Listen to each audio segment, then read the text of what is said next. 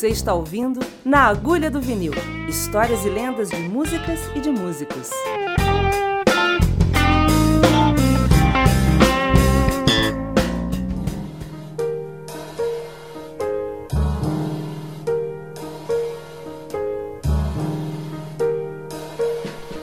Na Agulha do Vinil. Saudações escocesas. Hoje foi o último dia de verão aqui em Glasgow. Winter is coming. Mas eu tô aqui para falar de grandes sons, grandes músicos e de uma experiência de mais de 40 anos nesse universo. André Cristóvão, começando por um grande muito obrigado. Nós vivemos num mundo em que, com a ascensão da mídia digital, você é bombardeado por informações 24 horas por dia. O fato de que você está nesse momento conectado comigo me dá uma alegria muito grande, me honra, porque tempo é dinheiro e você poderia estar fazendo qualquer coisa mais interessante. Então, muito obrigado. Obrigado também ao João Carlos Fávaro, que foi o cara que me trouxe para participar desse podcast. Para falar de música, eu poderia iniciar na minha infância, poderia falar de grandes influências com quem eu trabalhei, mas eu vou falar de uma figura que nesse exato momento é criador mais importante. É o artista que direciona os meus objetivos como aprendiz de música. Esse primeiro podcast é a respeito John Coltrane e do blues do John Coltrane. É óbvio, com 42 anos de carreira, a maior parte dela dedicada a tocar essa, essa linguagem, que eu fosse começar falando sobre aquilo que eu julgo conhecer um pouco melhor. Então, é, eu não vou falar de um guitarrista, eu não vou falar de um bluesman, vou falar de um arquétipo da música do século XX, um dos mais importantes saxofonistas e criadores do jazz, da música em geral. Eu dou de cara com a música do Coltrane em 1980. Eu já estava em Los Angeles, já tinha ouvido falar dele, já tinha assistido Miles Davis ao vivo, já era apaixonado por Fusion, já ouvia muita coisa legal, tinha estudado com o clã, mas eu cheguei ao Coltrane porque eu estava estudando guitarra com o Robin Ford, o único ano que ele deu aula no GIT.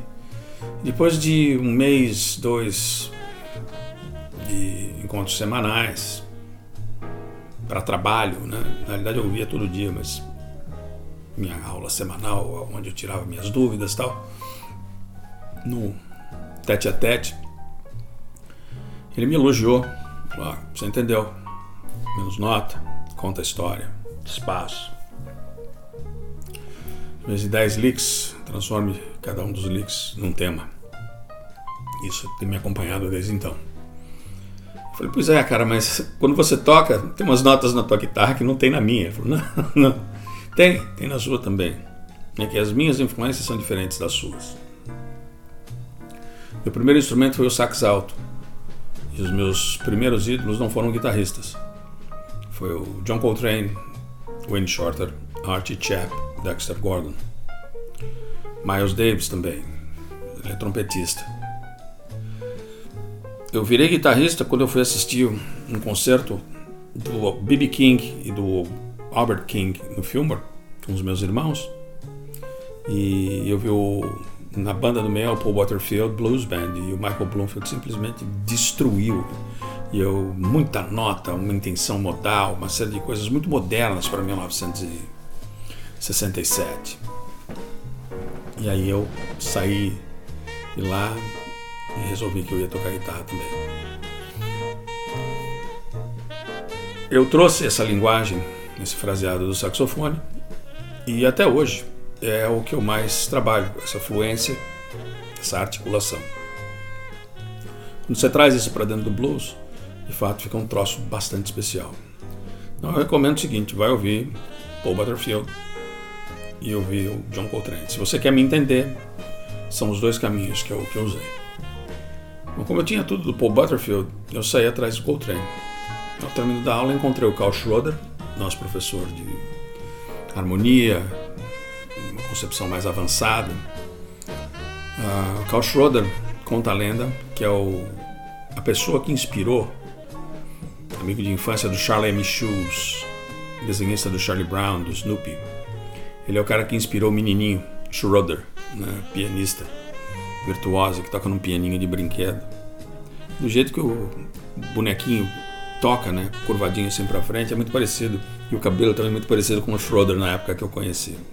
O Schroeder ainda está vivo tocando muito. Pianista Sarah Vaughan, pessoa genial. E ele falou assim: André, você quer começar a ouvir Coltrane? Eu falei, cara, é isso, Bob me indicou, eu não sei nem por onde começar. Ele falou assim: tem um disco que está por um preço especial, menos de 3 dólares, lá na Tower. Corre lá e pega. Uh, Chama-se Coltrane Plays the Blues. Atlantic Records, vai lá que você vai, você vai curtir. Eu falei, pô, cara, assim que eu tiver grana eu vou. Ele falou, quanto você tem no bolso? Eu falei, ah, eu tenho dinheiro do almoço, né, cara? Tenho 5 dólares. Eu falei, tá no almoço hoje, vai lá e compra o um disco, cara. Um amigo meu me deu uma carona. Corremos até lá, comprei o disco, voltei e pusemos pra ouvir lá na uma sala que tinha um toca-disco que a gente ouviu. E aquilo me inundou de uma sensação de grandeza, de amplitude artística que é indescritível. Primeira vez que você analisa aquilo, que você consegue entender a estrutura, onde ele está, no meio da estrutura, mas ele está tocando de uma forma tão mirabolante que fiquei besta. Acabei de ouvir e levei o disco até a sala do. Sala grande, né? Tinha o piano e o eu tinha acabado de dar aula. Eu falei assim: Carl, eu amei isso daqui, cara. Eu não entendi nada. Ele falou: Ah, isso é de menos. Senta aqui. Puxou um banco e começou a tocar o solo do Blues for Blues to Elvin. Nota por nota, o tema, o solo. Eu falei, meu, isso é simplesmente sensacional. Eu falei assim, é, é, é. Mas isso aqui tem um impacto que tem em você por causa disso aqui. E aí ele tocou acompanhamento do, do McCoy. Falei, cara, eu não tenho nem ideia de que acordes são esses. Eu sei que você está movendo dentro de uma cadência de 12 compassos, mas eu não sei o que você está fazendo. Ele falou, é. É porque a harmonização que está sendo feita, eu não estou empilhando as notas para montar os acordes em tríades. Ocasionalmente eu vou passar por uma ou por outra mas eu estou empilhando três notas como se fosse, mas a partir das quartas e não em terças. Um acorde normal para você, Dó 7, Dó, Mi, Sol, Si bemol. Eu estou empilhando ele Dó, Fá, Si bemol, Mi bemol. Ou seja, eu tenho a quarta, a sétima e a nona aumentada, o que gera uma ambiguidade. Ele pode ser maior e menor, esse acorde. Né?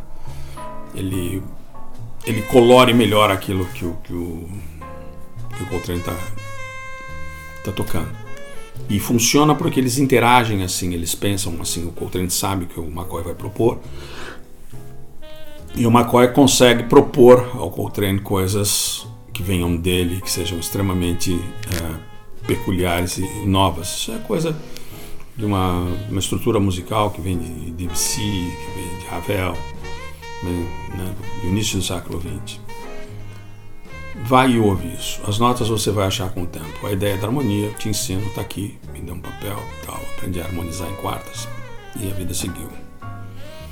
De 1980 até 1987, eu ouvi Coltrane Plays the Blues e Miles Davis Kind of Blues todo dia ou para acordar ou para dormir. Independente de eu estar trabalhando com Kid Vinil, com a Rita Lee nessa época, com o Fico Pico antes disso, eu sempre ouvi. Quando o Fico Pico chegou a Paris, eu fui numa loja de discos e comprei mais discos desse período. E sabe, eu submergi nesse universo. Eu tocava outras coisas, mas eu queria entender e absorver isso. Uh, recentemente, essa necessidade de me expressar de uma forma mais ampla. Esse é o Tirulu, dando a opinião dele sobre o Coltrane. Minha necessidade de, de me expressar de uma forma mais ampla fez com que eu voltasse a ouvir esse disco com a mesma paixão de quando eu tinha 20 anos de idade. 40 anos depois, ouço Coltrane todo dia. Todo, todo dia. Por quê? Porque o Coltrane me leva para fora daquilo que eu já sei.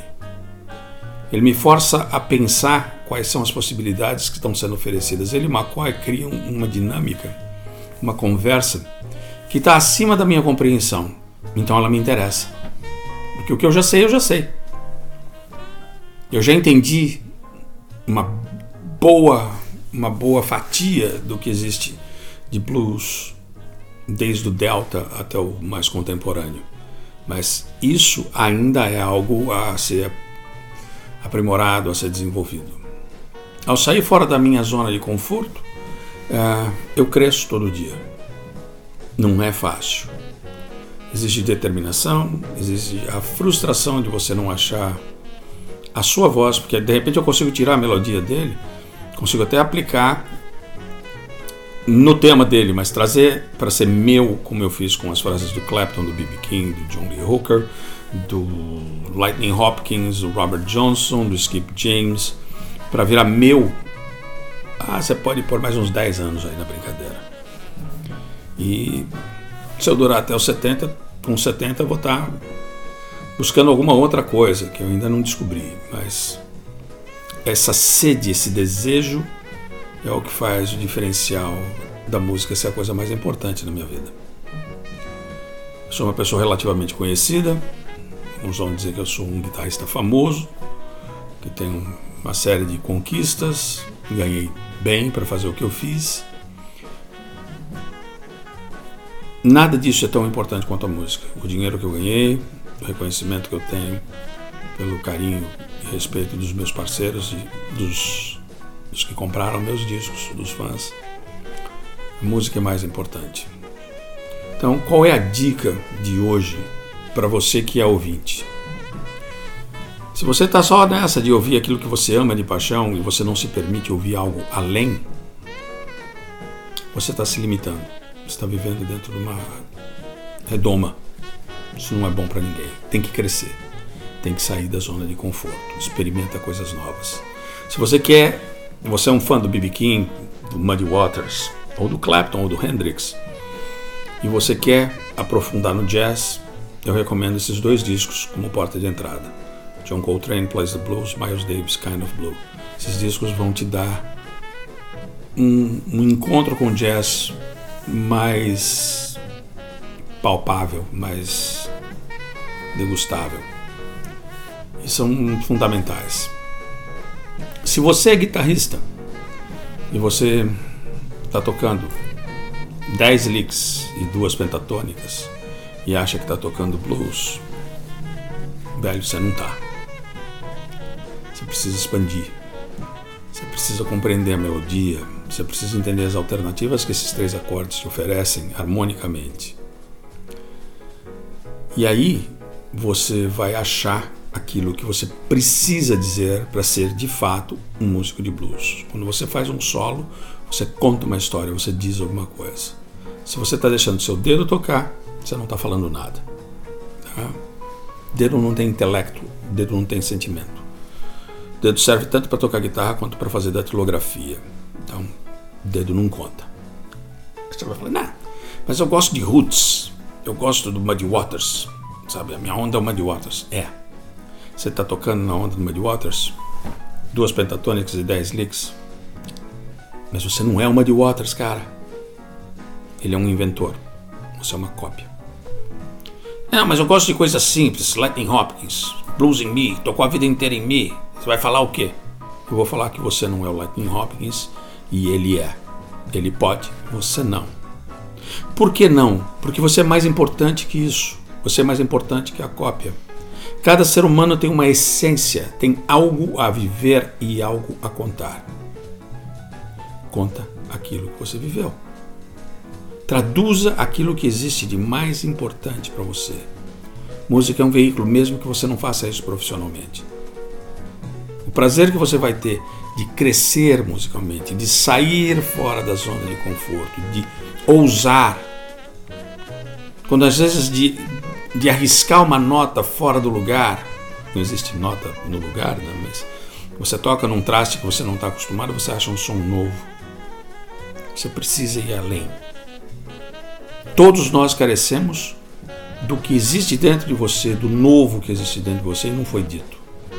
Todos nós já temos acesso de todas as plataformas a tudo isso que já aconteceu no mundo. Você pode ser a voz que vai fazer a diferença. Você pode ser o próximo grande ícone do blues. Torço para isso. Tá? Minha dica, vocês estão, estiveram ouvindo ah, enquanto eu estou falando, confere para onde vocês preferirem. Blues to Elvin, Mr. Day, Mr. Knight e essa obra-prima do último disco do Coltrane que foi lançado esse ano. Eles encontraram uma, umas fitas das gravações de 1963 e chama-se Both Directions at Once, The Lost Album. A primeira faixa não tem nome, chama Untitled Original 11383. Cinco minutos de uma performance transcendental. Que isso acompanhe vocês até o próximo podcast. Grande abraço, câmbio desligo.